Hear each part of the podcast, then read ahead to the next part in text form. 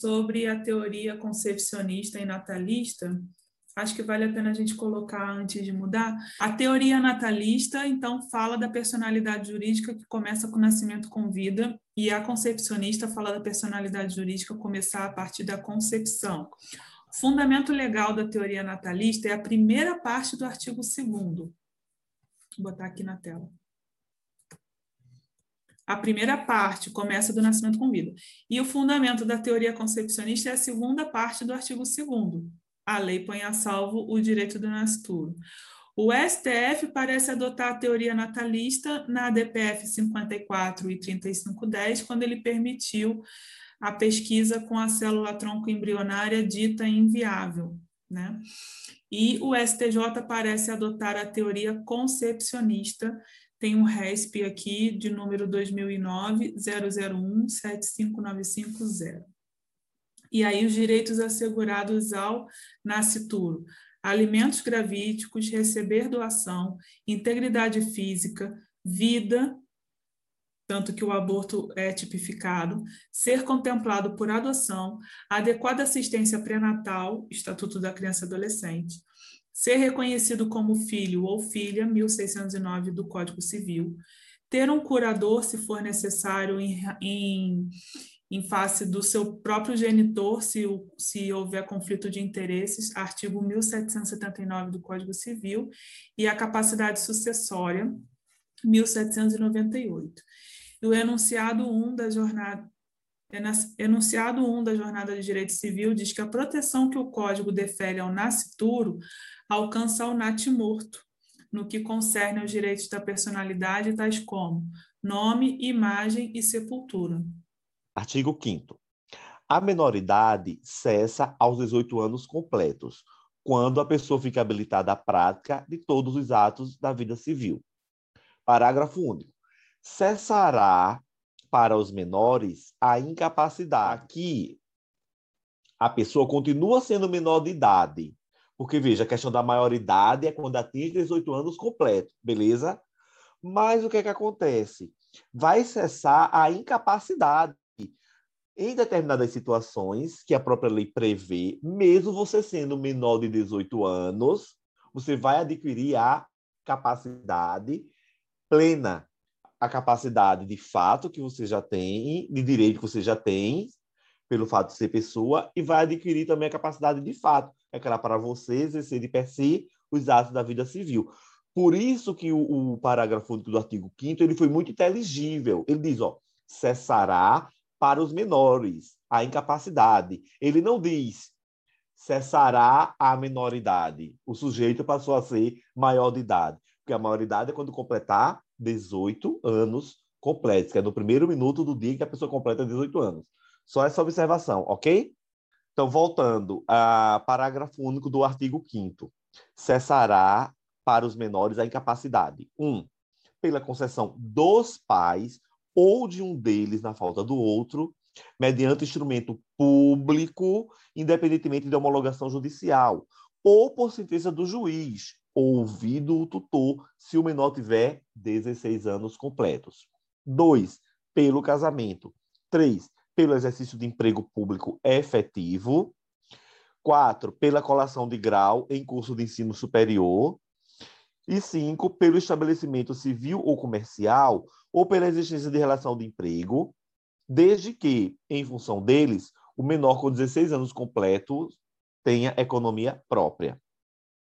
E eu sempre digo que é um contrassenso esse inciso 3, porque se os concursos exigem para você fazer a prova do a inscrição 18 anos completos, isso torna-se quase que impossível.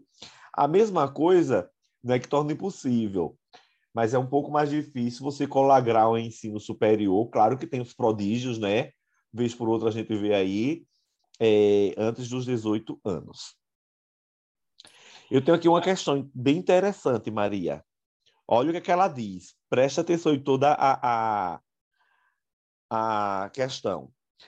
A menoridade cessa aos 18 anos completos. Para mim, não é a menoridade que cessa, é a incapacidade ele diz claramente, ó, cessará para os... Ah, perdão. Perdão, perdão, tá certo.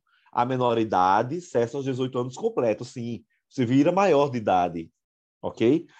Então vamos lá. A menoridade cessa aos 18 anos completos, quando a pessoa adquire habilitação para a prática de todos os atos da vida civil, sendo hipótese de cessação antecipada da menoridade a, a emancipação, que pode ocorrer pela concessão dos pais ou de um deles na falta do outro, mediante instrumento público, independentemente de homologação judicial ou por sentença do juiz, ouvido o tutor, se o menor tiver 16 anos completos, pelo casamento, pelo exercício de emprego público efetivo, pela colação de grau em curso de ensino superior ou ainda pelo estabelecimento civil ou comercial ou pela existência de relação de emprego, desde que, em função deles, o menor com 16 anos completos tenha economia própria. Essa questão caiu na prova de 2013 para juiz do trabalho do TRT8 e depois ela foi anulada. Exatamente por quê? Porque no meio da questão ele diz assim, ó, Maria, sendo hipótese de cessação antecipada da minoridade à emancipação, que é exatamente aquela questão que eu estava batendo. Essa antecipa, essa, incapa, essa é, emancipação, a pessoa adquire a capacidade para a prática dos atos, que realmente não cessa a menoridade, estrito senso. O que cessa é a incapacidade. Porque, veja, eu me casei com 17 anos, me tornei emancipado, não é isso? Mas eu continuei sendo menor de idade. Claro que você diz, mas Jó, no efeito prático, o objetivo de você se tornar maior não é você poder praticar de per si a, a, os atos da vida civil? Sim.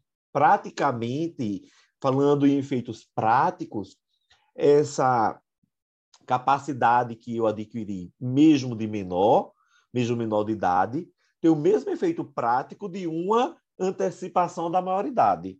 A emancipação, então, consiste na antecipação da capacidade civil plena dos menores de 18 anos. Então, de fato, né, antecipa a capacidade civil plena, mas continua sendo menor de 18 anos. Claro, porque é um critério cronológico. Ela pode ser voluntária, judicial ou legal. A voluntária pode ser mediante instrumento público, independe de homologação judicial, é irrevogável e irretratável, e o emancipado deve possuir ao menos 16 anos completos.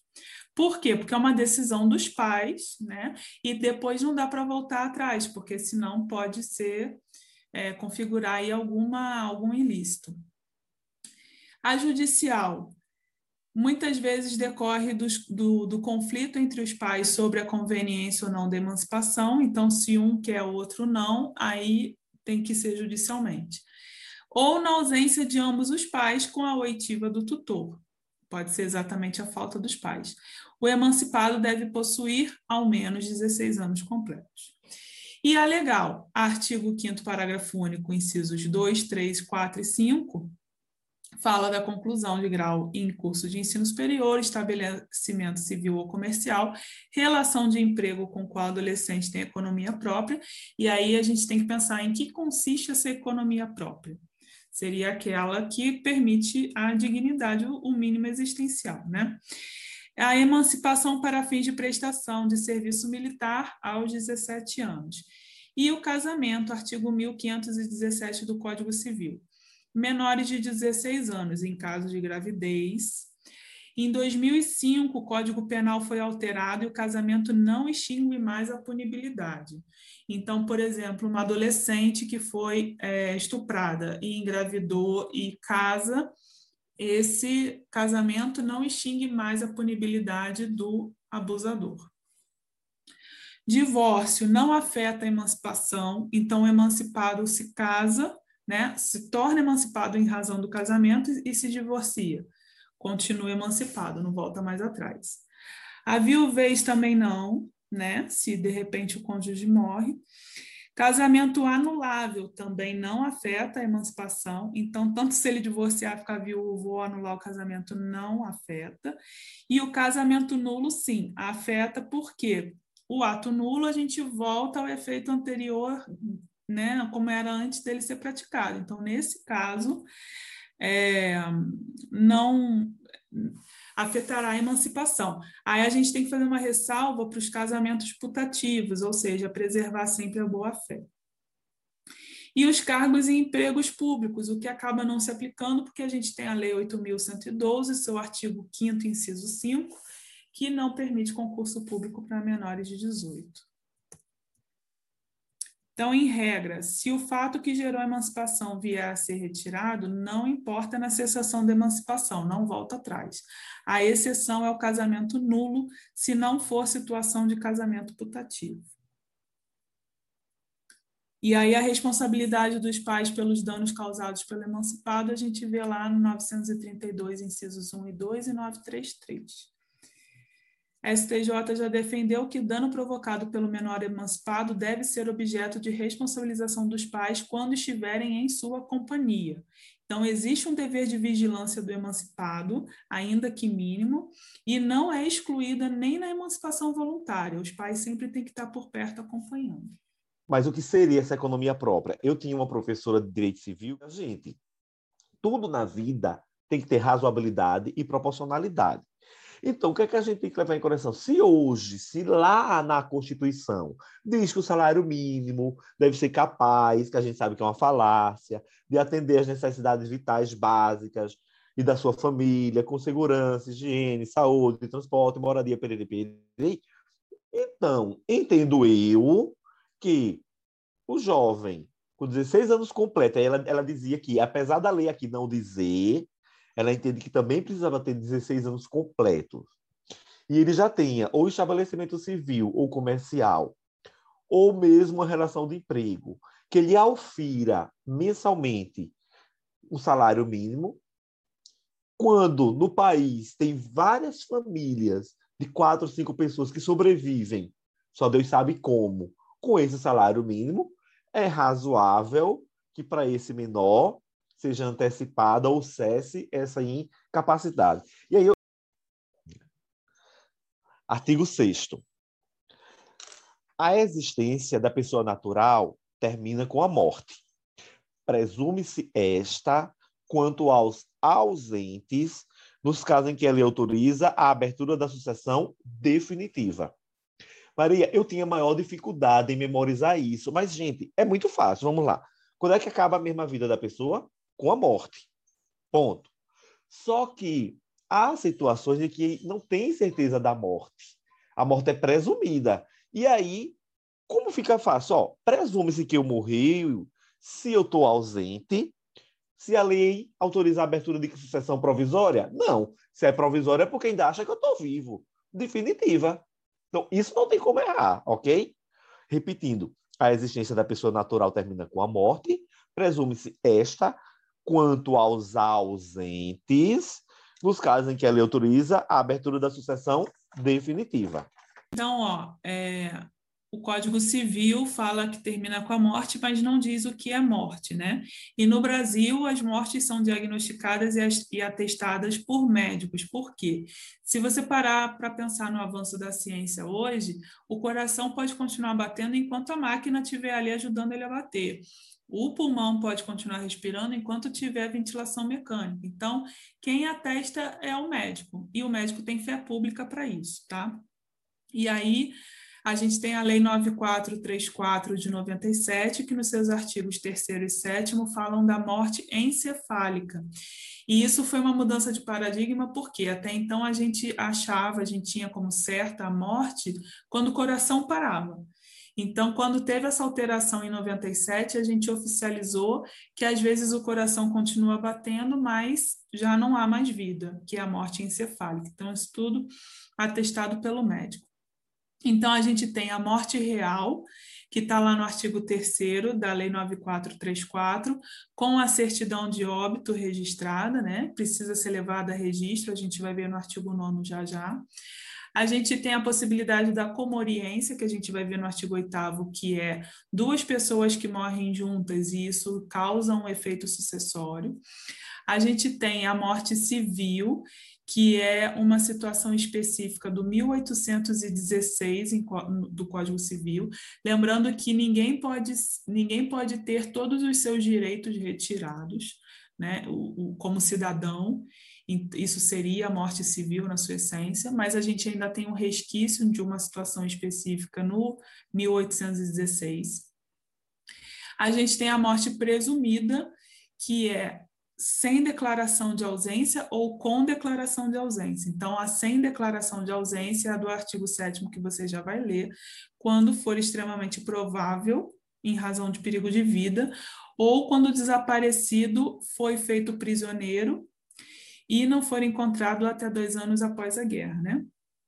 A declaração de morte presumida somente pode ser requerida depois de esgotadas buscas e averiguações, e a sentença tem que fixar a data provável do falecimento. Questão de 2008 da MPT. É, assertiva A, os é para assinalar a incorreta.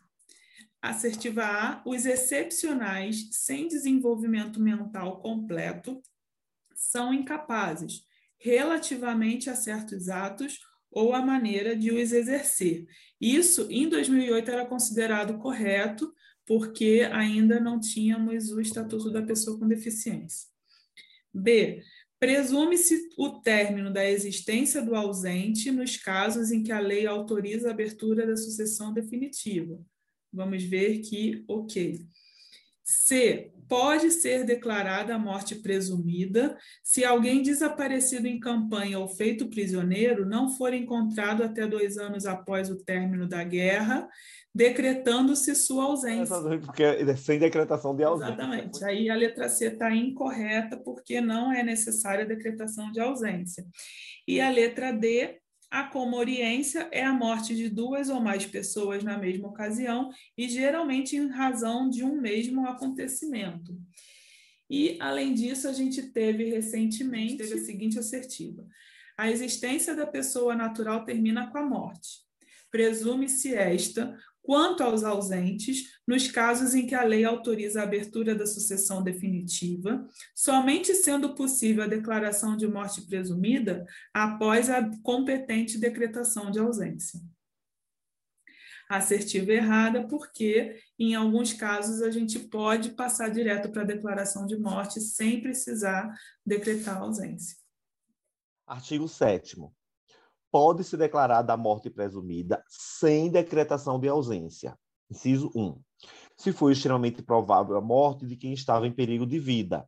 Inciso 2. Se alguém desaparecido em campanha ou feito prisioneiro não foi encontrado até dois anos após o término da guerra. Parágrafo único. A declaração de morte presumida, nesses casos, somente poderá ser requerida depois de esgotadas as buscas e averiguações, devendo a sentença fixar a data provável do falecimento.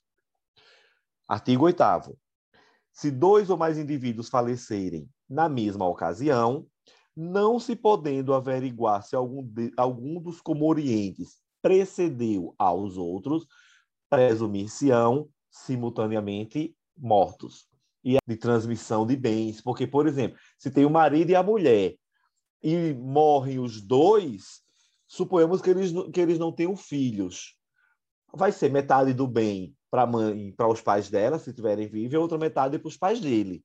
Agora, se conseguir provar que, por exemplo, ela morreu primeiro, opa, ele herdou todos os bens. Ele vindo morrer um segundo depois, então ele herdou e morreu os bens já não iam mais para a mãe dela, ia tudo para o pai dele. A ausência, é então, é o desaparecimento sem deixar notícias, representantes ou qualquer expectativa de retorno, às vezes até deixa um representante, né? E aí o artigo 22 e seguintes vão dar o procedimento. Então, a gente tem a curadoria dos bens do ausente no artigo 22, a gente tem a abertura da sucessão provisória no artigo 26 e a, abertura, e a sucessão definitiva no artigo 37. Isso importa na relação de trabalho, por quê? Porque é perfeitamente possível que o empregado suma. E nesse, nesse se acontecer isso, provavelmente a empresa vai ter que é, ajuizar uma ação de consignação em pagamento, né? até descobrir para quem que ela vai pagar na ausência desse empregado. O início do processo de ausência pode ser a requerimento do Ministério Público ou de qualquer interessado, inclusive do próprio empregador, se for o caso, né? A decisão judicial vai indicar ao curador os poderes e obrigações do curador na gestão do patrimônio. Qual é a ordem de nomeação do curador? Primeiro, cônjuge ou companheiro, exceto em caso de separação judicial ou de fato. O, depois os pais, depois os descendentes, e os mais próximos excluem os mais distantes, ou qualquer pessoa designada pelo juiz. O requerimento de abertura pelos interessados, se não há representante, pode se dar após um ano da arrecadação dos bens e se tiver deixado o representante após três anos da arrecadação dos bens. É o prazo, né? Com a sucessão provisória, a transmissão precária do patrimônio, ou seja, se ele voltar, ele retoma o patrimônio dele. Após o trânsito em julgado, a abertura de testamento, se houver, e os herdeiros ocuparão a representação ativa e passiva do ausente. Então, no caso de uma ação de consignação em pagamento, os herdeiros vão ocupar o polo passivo. Caso não haja nos 10 anos subsequentes retorno do ausente de algum descendente ou ascendente não haja interessado na abertura de sucessão definitiva, os bens serão transmitidos ao município, ao Distrito Federal ou, se estiver em território federal, para a União. Artigo 9. Então, nasce, cresce, fica louco, casa e morre. E aí é, é, é exatamente essa ordem, ó. São registrados em registro público nascimentos, casamentos e óbitos. Emancipação por outorga dos pais ou por sentença do juiz. A interdição por incapacidade absoluta ou relativa. E a sentença declaratória de ausência ou morte presumida. Se você tiver feito aquela ordem, ó, a pessoa nasce, cresce, fica louca, casa e morre.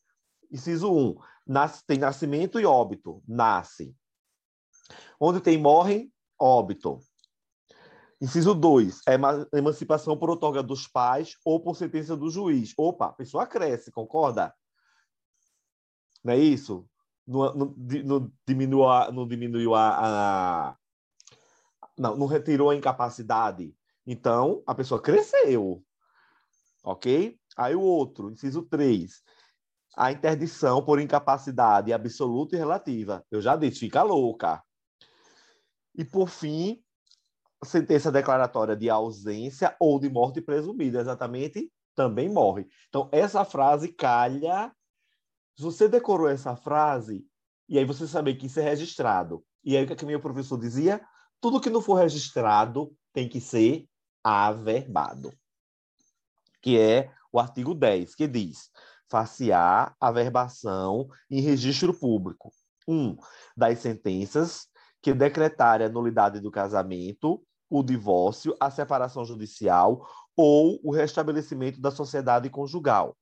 Dois, dos atos judiciais ou extrajudiciais que declararem ou reconhecerem a filiação. É, eu tinha um professor e amigo que ele dizia o seguinte, ele dizia, Joeldson, isso você não é ao pé da letra, mas é só um mínimo, mnemotécnica para você memorizar, então, a averbação. Pense, na averbação, via de regra, a pessoa retorna ao status coante. Pense, eu era casado, a sentença declarou a nulidade ou anulação do casamento. Eu voltei a ficar solteiro.